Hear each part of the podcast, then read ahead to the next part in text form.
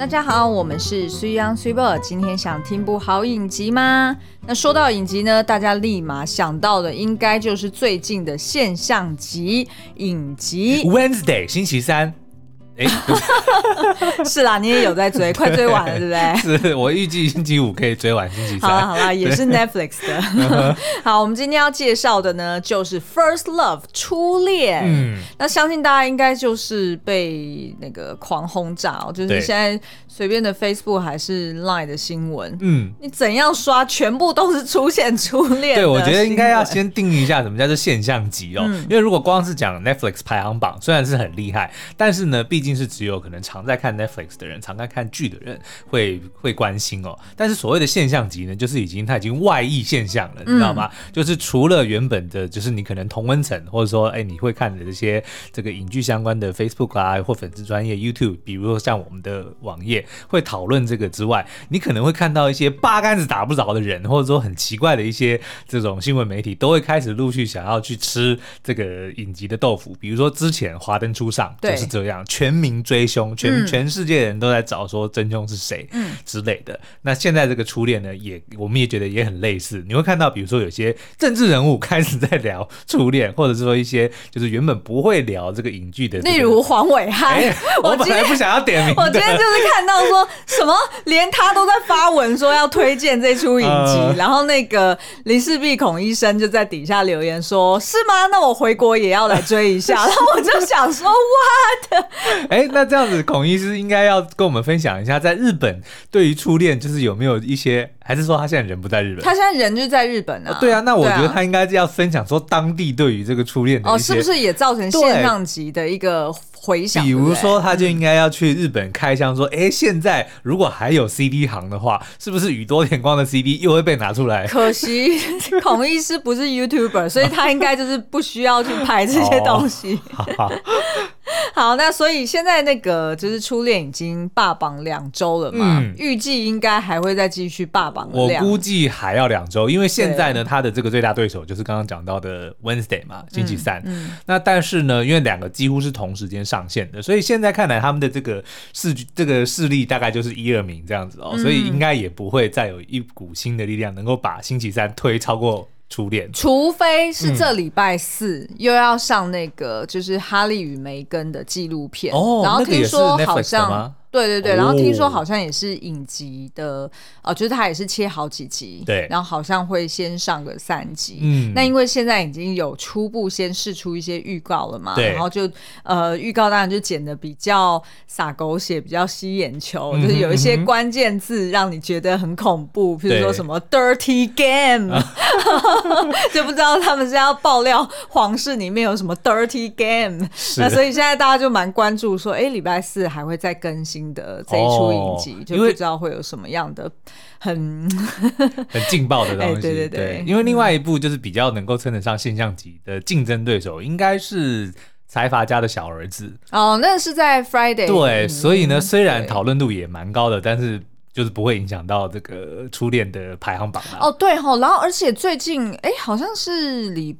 嗯，是不是这两天王后伞下才刚完结？嗯、对，但是他因为一直以来他就是没有比较平一点，就就他有在榜上，嗯、但是一直就是没有进到前三名，嗯、所以可能就是虽然也许能够累积一些声量，嗯、但是我觉得要撼动他的这个宝座，可能还是有点难度的。是是是。对，但 anyway 呢，我们之前其实，在 YouTube 甚至在 Podcast 上面已经初步介绍过《初恋》这个影集哦，嗯、分享说，哎，他哪些地方很厉害？比如说第一支影集，我们就分享了五大。暴击的浪漫瞬间，对。然后第二支呢，就分享了这个七七件我们觉得，哎，第一次看的时候好像没有交代清楚的事情哦。嗯，譬如说像那个，就是爸爸到底去哪里？嗯，然后为什么妈妈要拆散这个小情侣？因为我相信大家应该对于里面这个妈妈就会觉得说啊，如果不是当初你造的孽，对，今天也不会有这么凄惨的一个 走向。是对，所以其实有蛮多剧情是呃，大家的确在第一呃，就是我们做的第一支影评。影底下有留言，然后去发问，嗯、然后觉得有一点不解。当然，呃，我在 Netflix 社团里面也有看到蛮多人会帮呃那个就是初恋去 defend 哦，就是说你如果要解析到这么的精确或者这么的合情合理的话，对，那可能就是比较适合推理剧。哦、你可能在看这种就是这类型就比较恋爱浪漫的。浪漫，然后而且它是带有大量的怀旧情怀的这样子的作品，你可能不能用就是很很。很理性或者是很科学根据的要求去、哦。那我这样，我们在介绍这个细节。今天因为今天我们是想要再另外整理出，就是因为它的这个讨论度实在太高了，对对对。所以我们那两支影片的这个留言数呢，也都爆表，各自大概有三五百个留言哦。嗯、所以里面呢，有非常多的这个观众很细心的帮我们整理出了一些我们自己都没有发现的细节哦。所以我们今天是想要分享这个十大细节，在看完之后呢，你会更发现说，哇，这个编导韩竹百合真的不是普通的厉害。他埋了超多超多很细的梗哦，而且你知道吗？我后来在网络上面看到这个编导本人啊，嗯、他其实是长得跟二五二一这一出韩剧里面的拉希朵，哦、就是那个女主角罗西度，长得超像的。他叫哪希朵？哦，哪哪希朵不是拉希 来来啊！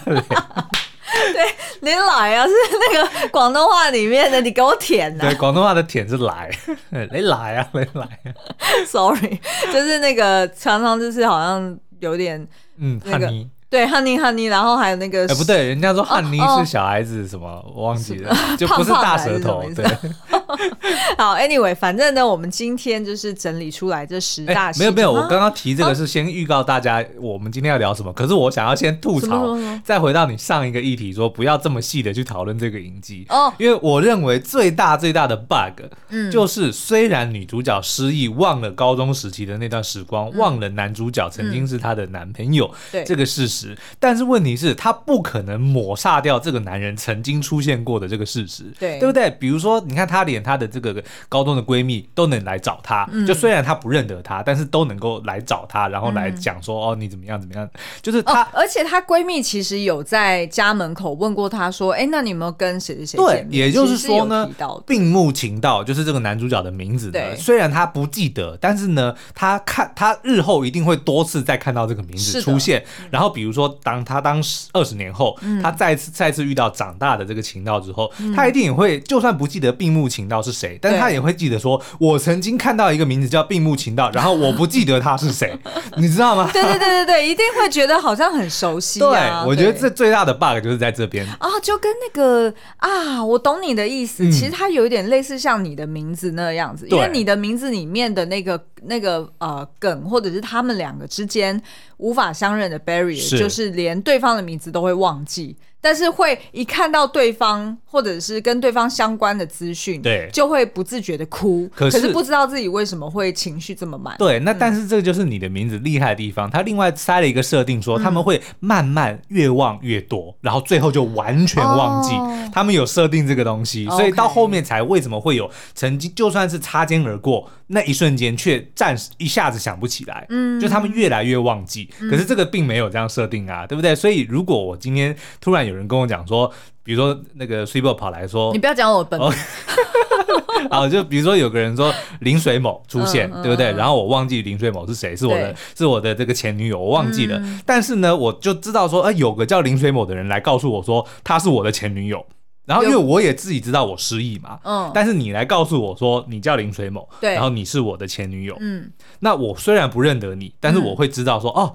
有个叫林水某的人跑来找我，对对对，说她是我的前女友。好，那在十年之后，我再遇到这个林水某，我还是记不得你是谁，但是我会记得你十年前有来找过我啊，嗯，对不对？因为我那个时候已经没有失忆了，嗯，对，所以至少我会知道你曾经来告诉我。我觉得，我觉得没有错，但是再继续争吵下去，就会变得就一点都不浪漫。我理解你的意思，而且其实这也让我联想到那个。小劳勃道尼他跟 Marisa Tomei 演的那一部《我心属于你》嗯、，Only You 那一部片，嗯、那那一部片里面也是那个女主角小时候他们在玩类似有点像笔仙，哦、还是那个什么水晶球的时候，那个呃算命仙跟他讲说，哦，你以后会遇到一个男的叫叉叉叉，然后他会是你的真命天子，然后从那时候开始，应该是十三岁吧，嗯、他就一路记到三十几岁，对，所以当某天呢，他在机场听到那个有广播在。在叫那个男的说：“哦，你的班机要起飞喽，请你赶快来报道。”然后他马上就像是触电一样，就想说：“就是这个名字，就是我的真命天子。”然后他就冲去找他，对不对？因为你看那个小小情道，其实在这个野樱。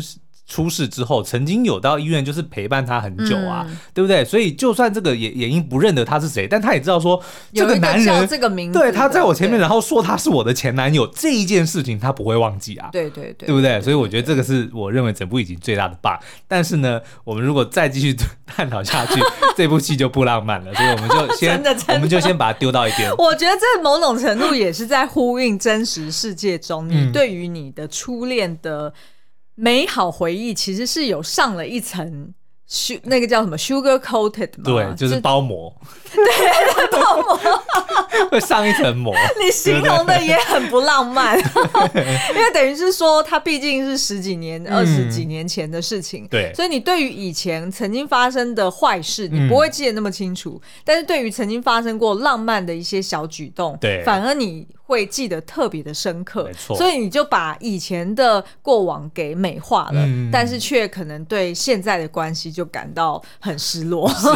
好了，我们前面这个有点废话太久哦，所以我们在休息一下之后呢，就要进入。所以我们再休息一下。对，要跟你讲那个十大细节，就是撇除刚刚那个最大的 bug 不说，当你听完这个十个细节之后，你就会更加佩服这部影集了哦。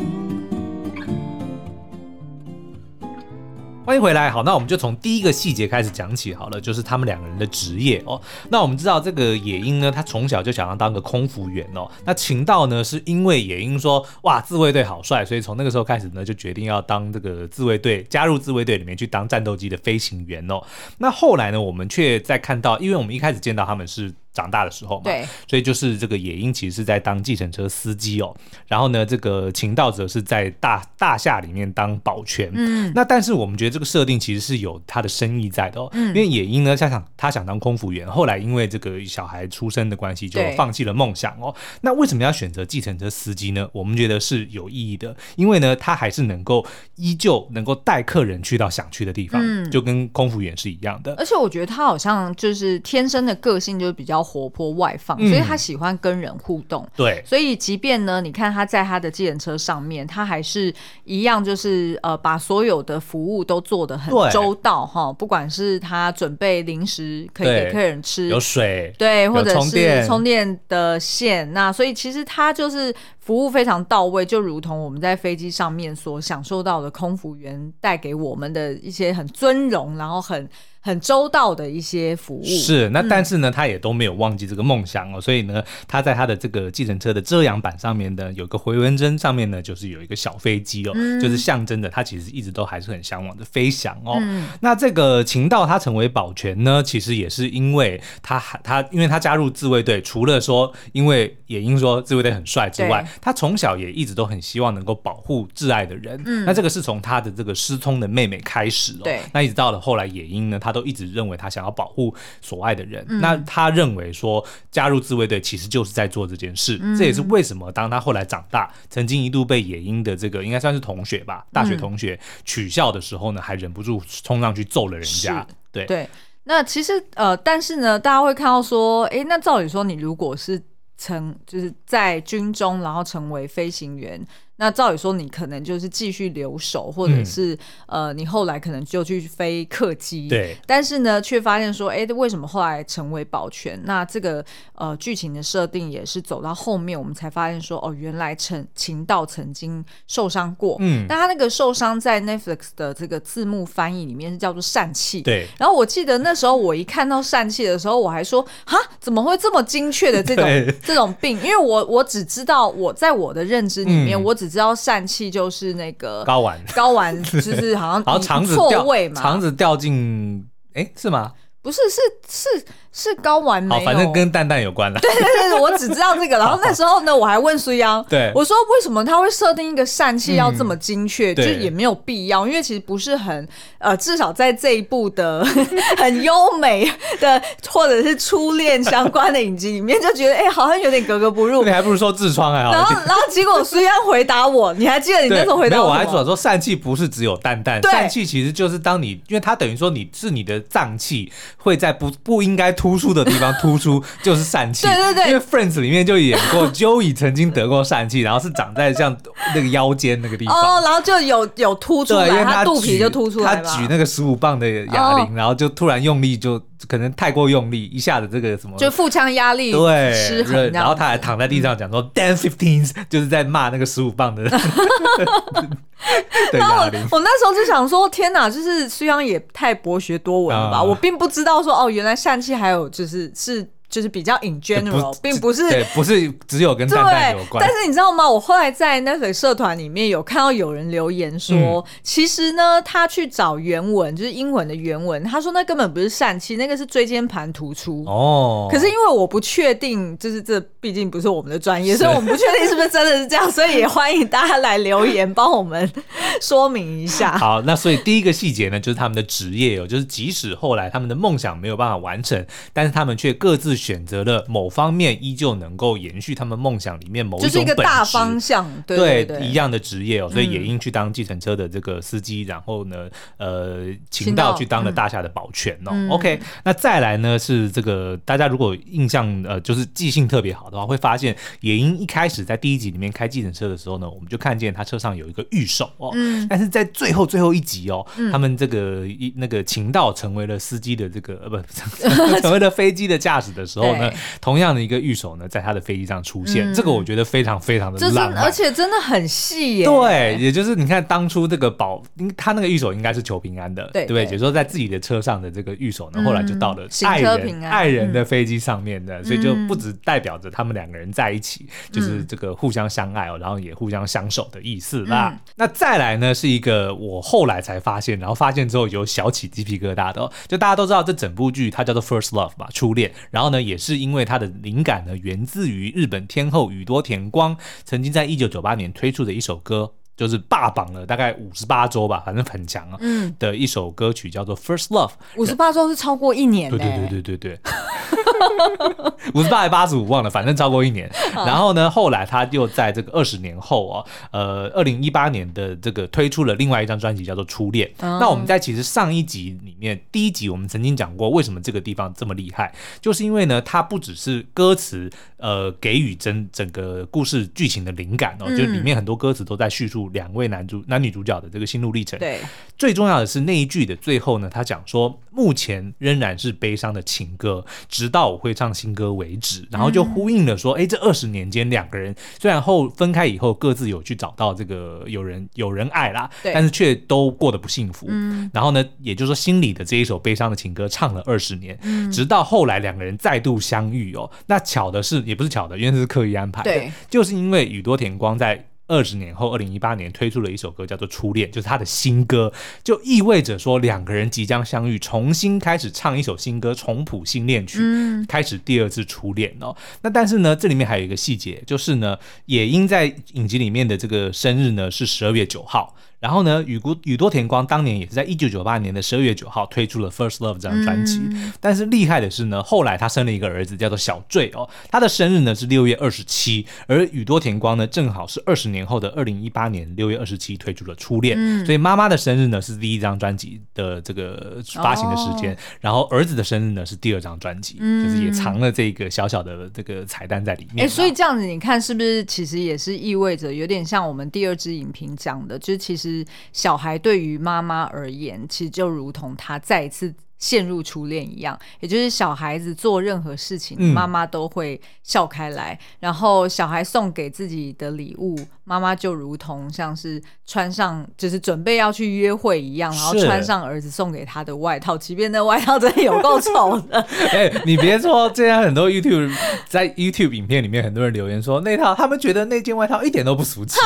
但是呢，就这个美丑是个人的观感啦，对不对？哦，但是我觉得在妈妈眼中，小孩子送给他的都是极好的，啊、对，所以就如同就是妈妈再度陷入初恋，是因为孩子的关系、嗯。而且呢，我觉得小孩对于妈妈来说，嗯、因为妈妈在成为这个怎么，就是在这个当从少女啊到谈恋爱到结婚啊、嗯、这一段期间，她当然都是有一个所谓的初恋，就是她爱上的第一个男人嘛。嗯。但是这样子恋爱的感觉呢，其实后来是会延续到小孩身上，而且在他小孩还没出生的时候，妈妈其实就已经深深的爱上了这个孩子。所以我觉得不需要任何条件。对，所以我。我觉得为什么在这个初恋这个讲浪漫的爱情里面，其实为什么要插一条？他儿子的这个剧情线呢，嗯、我觉得除了透过儿子跟他自己的这个初恋情人之间的关系之外，其实野樱跟小醉之间的母子情，我觉得也非常非常的重要。是啊，是啊，嗯。嗯。好，那再来延续刚刚宇多田光的专辑哦，就是第四个细节呢，就是我们曾经看到呢，野樱在读大学的时候呢，同学曾经就是还给他很多他的 CD 嘛，对，跟他借了 CD，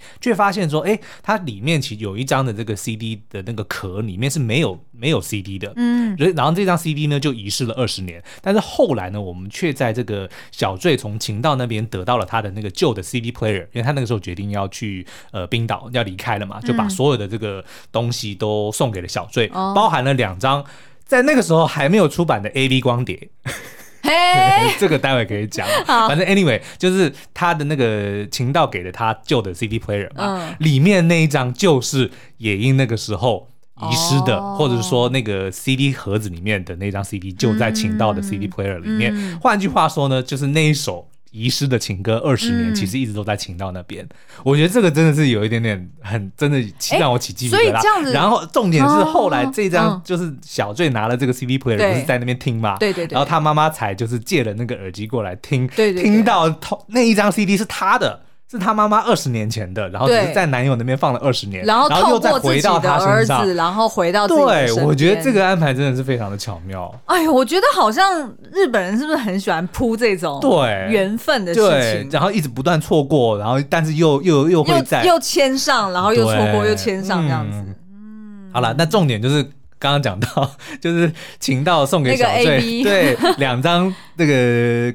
A B 光碟的时候说哦，这个你要吗？就有眼尖的网友发现说，那个两个 那两张 A B 呢，要二零二零年才会发行，然后那个时候才二零一八年，这这个真的很厉害，我连我都没办法发现。而且这真的是老司机耶，对否则你怎么会自己会认得呢？是好，那再来呢，就是我们在影集里面曾经看到有一段呃。剧情我那个时候没有很懂哦，嗯，就是为什么晴道他会在三一一那天他要去北海道，然后在还没有对，那时候也没看，对，还没有上、嗯、上这个车之前呢，就发生了这个三一一地震嘛。嗯、那当然这个是对日本来说是近代非常严重的一个事件哦，所以他也就是很巧妙的把它融入剧情里。但是我们那个时候都没有理解为什么晴道要去北海道，后来呢才揭晓，原来呢十年前，嗯，他们其实小晴道跟小野樱呢曾经在北海道埋下了那个时光胶囊。里面就各自放了这个彼此的秘密哦，对，然后相约十年后要来把它挖挖开，嗯、但是后来因为就发生了野因车祸失去记忆的事情，嗯、两人就分开了。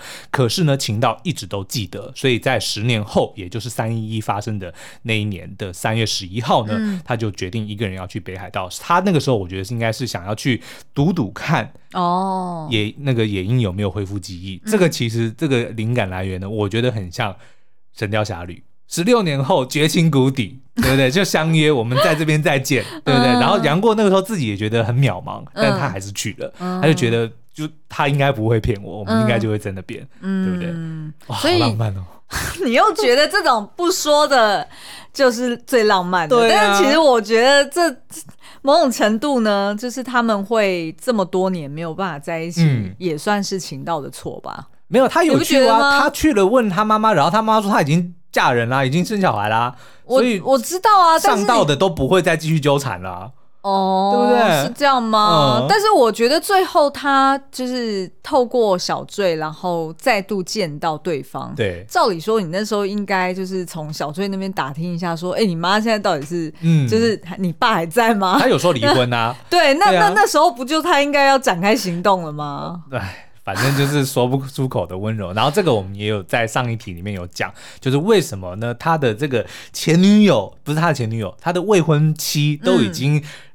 让步了，那个真的很伟大，对不对？对，都已经说好，你就去追求你的你的真爱，对不对？就让我自己一个人可可怜怜的，都已经得到了这个未婚妻的谅解了，为什么他还在餐厅看到这个野樱的时候，却却选择要离开哦？那大家可以去听我们上上一支 YouTube 里面的解析啦。嗯，好，那再来呢，就是我们曾经在第一支 YouTube 里面稍微提到过的哦，就是这个所谓的无感这件事情哦，因为我们在第七集里面呢看到，周周在伊拉克曾经出任务的情道呢，他回。回来，被迫去做这个心理智商嘛，也就认识了他后来的这个未婚妻恒美哦。嗯、那在这个咨询结束的时候呢，第一次咨询的时候，他就问了恒美，因为他那个时候心里还记挂着这个野樱嘛，是他就问说，失忆的人到底有没有可能恢复记忆哦？然后那个恒美就跟他说，哎，是有这个可能哦，因为有一套理论叫做普鲁斯特效应哦，嗯、这是源自于一个非常知名的小说，就在讲说人是可能会透过身体的记忆，不同的感观感的刺激，嗯。感官感官的刺激，对对，然后来唤醒身体的记忆，比如说嗅觉啊、视觉啊、触觉啊等等的哦。然后呢，我们就在这个那个时候，我才想起说，原来一直以来影集里面就已经铺了非常非常多的梗，在讲不同的的感的感官这件事情哦。比如说呢，第一集就讲到丁香花，对对不对？那个。秦道不是为了要去见他那个时候未来的岳父岳母，还买了一束这个丁香花拿到车上。嗯、那这这个就是嗅觉嘛，因为后来当他后来临时决定不去了，然后把这个花送给了司机，司机在转交给野樱的时候，嗯、野樱就突然发现说这个是我最爱的花，是对不对？然后又时间一切那个画面一切回到以前小时候的野樱，就是非常喜欢丁香花，是所以就是代表这个嗅觉哦。然后第三集呢就讲到说，哎，秦道最爱吃的拿坡里意大利面呢，就是对应了味觉嘛。嗯、那当然。这个时候也呼应到了最前面第一集的时候，还有埋了一个梗，就是当他问说你最爱吃什么食物，这个其实就是对对方一个爱意的表达啦。是 OK，所以哎、这个，你知道现在在那个粉丝页上面，大家到处都在征求说台北最好吃的拿坡里意大利面在哪里？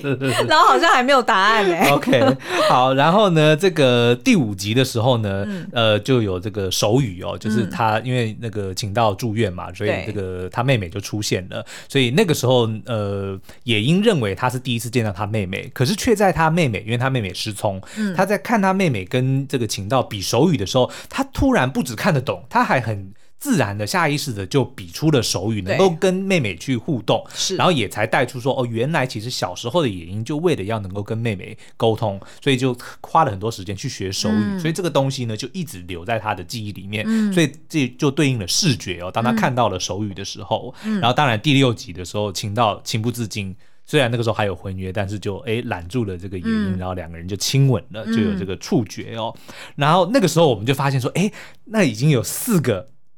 四个感官已经已经出现，已经收集到四个了，还差一个会在哪里出现呢？嗯、那当然就一定要是主题曲了。对，第八集就刚刚讲到的 CD 哦，就是因为小醉从这个情道那边拿回了 AV 影集跟这个 CD 之后呢，对，就在那边听，然后他妈妈就哦。就拿了一只这个耳机，然后塞进耳朵里，嗯、就播出了《First Love》那首歌，嗯、然后瞬间就暴击，他一抖，哇，那个演的真好，真的演的真好啊！然后瞬间所有的回忆就浮上心头，嗯、就五感全部收集，就是神就解锁，就记忆找回。嗯、对，所以就这个就是一个我们认为非常厉害的伏笔哦。嗯、那但是呢，另外还有一个就是丁香花这个花的花语呢，其实就是初恋。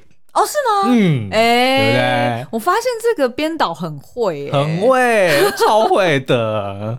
好啦，那再来呢，就是这个衣服的颜色哦。大家应该都有发现，我们刚刚前前面提到，就说，哎，野樱的这个儿子送了他一套蓝色的这个毛衣嘛。但是你如果发现仔细看，其实野樱大部分的时候呢，除了制服以外，他的这个衣服的调性，呃，色调或者他房间的色调都是偏蓝色，比较冷色一点。对，然后呢，这个情道却是比较鲜艳一点，色比如说像他。的那个车厂，他们就穿红色的制服啊，然后他后来其实大部分的时候也都是穿颜色比较鲜艳的衣服哦。嗯、那这个我们觉得呢，也是编导在呼应他们两个人的个性。哎，不过你知道吗？有一幕我印象蛮深刻的，就是野樱他去到秦道家，然后去做客嘛，嗯、然后大家坐一个长桌上面，然后那一天呢，野樱好像穿的就比较特别，好像是粉红色还是也是红色，就等于是说。某种程度，他不仅是学了手语，想要去跟他的妹妹打成一片，嗯、他也很用心的去挑选了一个好像是代表他们家族的一个颜色。嗯、所以我就觉得野樱呢，他其实表面上虽然看起来大辣辣的，嗯、但是私底下他其实是非常细心。没错、嗯、OK，好，那再来呢，就是这个冰岛的机场哦。那影集一开始的时候，我们就看到这个小野樱在模仿空服员嘛，然后就假想说，哎，自己正在这个冰岛的这个凯夫。拉维克机场起飞的班机上面，然后说 “Attention, please”，然后就开始在模仿说，幻想自己如果是空服员的话，会有多好哦。那后来呢，我们觉得秦道之所以会选择去冰岛生活，一定就是这个野樱曾经跟他讲过，然后或者说他看过野樱在做这件事情哦，所以呢，他后来就跑去了，的确就是那个。凯夫拉维克机场去那边工作，然后去那边就是培训哦。然后最后呢，这个也因千里迢迢的上演了《白日梦冒险王》，跑去冰岛，真的是《白日梦冒险王》，找到了情道，两人呢也真的就在这个凯夫拉维克 机场的的飞机起飞，然后呢就是男的当这个机师，女的当空服员，真的是夫唱妇随，哇，真的是浪漫至极哦。但是这个凯夫拉维克机场从第一集到最后一集呢，又是一个头尾呼应的。对。伏笔藏在这里、嗯、哦。那再来呢，就是其实呃，哇，第九个了呢，第九个，第九个。嗯、那这个太空跟这个星体呢，其实一直都是影集中不断出现的元素哦。嗯、然后我们也发现说，哎，晴道工作的地方呢，叫做北极光大厦。对。哎，那野樱工作的这个计程车车行呢，偏偏又叫做迎星交通。对。所以其实都是在呼应这个天体或者是这个、嗯、呃，就是太空的。没错，没错。嗯、然后呢，我们也看到，哎，小坠的房间呢，也曾经出现过行星的吊饰哦。嗯。就说这个，因为后影集里面也。曾经讲过说哦，什么火星离地球最近的距离啊？对，其实都是在讲说他们每个人其实都像是行星一样，嗯，互各自有各自的这个轨道，道但是呢，在不不。不一定的时间呢，却会有最接近的时刻，但是又会有最分开的时刻，嗯、其实就是跟每个人的缘分一样的的一个隐喻啦。嗯，嗯而且他我记得好像里面还有一个剧情是，哎，是什么什么火箭还是卫星发射失败？哦、对对对，就是日本派一个这个好像呃火箭要发射一个探测器到这个火星上面，然后上面就是放了很多人的日本人写的名字在上面，嗯、就是象征承载着这个大家的梦想、希望跟梦想哦。嗯、但但是这个。任务按照影集的叙述是失败了，嗯、所以就是那艘那个那个发射器，就是目前现在应该还在太空中飘漫游，不知道在哪里。嗯，对。好，好，那最后一个呢，我也是觉得还颇为浪漫的哦，嗯、就是呢，我们曾经在请到呃，当他发现就是得从小醉那边得知说他们家的洗衣机坏掉，然后这个。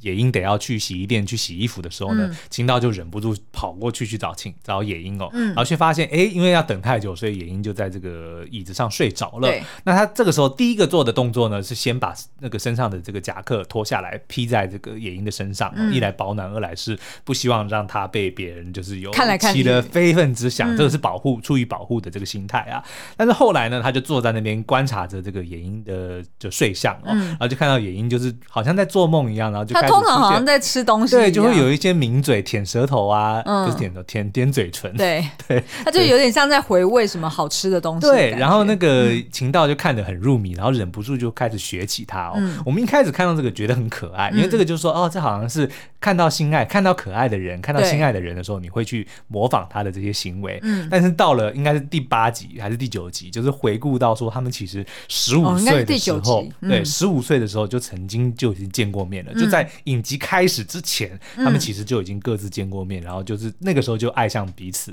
也就是他们那时候都还没有入学都还是国中生的时候。对，然后就是在火车上面，然后秦道有看到野樱，然后就一见钟情了。对，那那时候明明秦道呢，就是一个像是一个小混混，染着金发，小，太保了。对，对，然后所以也没有想要读书，然后也不知道自己要干嘛。嗯、但是当他一看到野樱，然后就一见钟情，对，然后也就。呃，发现说，哎，怎么好像也出现在同一个考场里面？嗯、然后，于是他就决定说，哎，要上前去搜那个野鹰的这个考试卷，然后去看他的名字以及他想要报考的学校。对。那所以后来呢，他才一路追到就是野鹰上的，就是已经考上的学校。是。那其实这边我觉得，呃，蛮特别的是呢，其实他在蛮前面也已经铺成说，呃，就是。爱相爱的人，或者是你爱的对象，嗯、会让你忍不住想要去模仿他，对或者是你模仿他会造成让他对你也有好的印象。嗯、这个东西就是发生在呃暗恋野樱的那个计程车司机司机同事望太郎，好像对。然后他那时候就是在野樱还没有出现的时候，他跟他其他的同事们就在那边讨论说，哦，他想要。他想要追求某人，嗯、对，然后那时候其他人就给他意见讲说，哦，那你就要就是有点像反射动作一样，对对对对就是模仿，对镜像，然后模仿他，那自然而然你就会双方就会觉得说，哎，好像很合拍，嗯、然后可能频率对了，就有机会可以把到对方，对对对，对，所以其实那时候就已经有在铺这件事了。是，但是呢，我们刚刚讲到就是说，大情道曾经模仿大情道，对，大晴道曾经模仿大野樱 睡觉的时候的表情，嗯、可是我们在那个时候看到小野。小野樱也在车上睡着了，嗯、对，然后也露出一样的表情的时候呢，小晴道也忍不住去模仿他，对、嗯，也就是说，早在他们认识之前二十几年前，其实呢，晴道第一次第一眼看到野樱一见钟情的时候呢，就做了后来一模一样的事情，嗯、就是再次的这个前后的伏笔的一个呼应啦。嗯，嗯。好、哦，以上就是十个，或许我们。或许你们，或许你们，对，也就是说，如果你真的很喜欢这个影集呢，当然你可有可能没有抓到这十一个十个细节哦，嗯，就建议你可以回去再看看。然后当你发现这些的时候，你会发现哇，真的是浪漫到不行。然后重点是要跟大家讲，其实呢，大家都以为片尾只有一个。片尾画面就是两个人在这个冰岛，就是到处旅游，嗯、然后去欣赏美景嘛。错、嗯、了，继续等下去，真的等到所有的那个 credits 都跑完之后，还有一小段甜到爆炸的彩蛋哦，嗯、大家千万不要错过了。嗯，嗯。好、哦，那今天的节目就到这边，我们下次再见喽，拜拜，拜拜。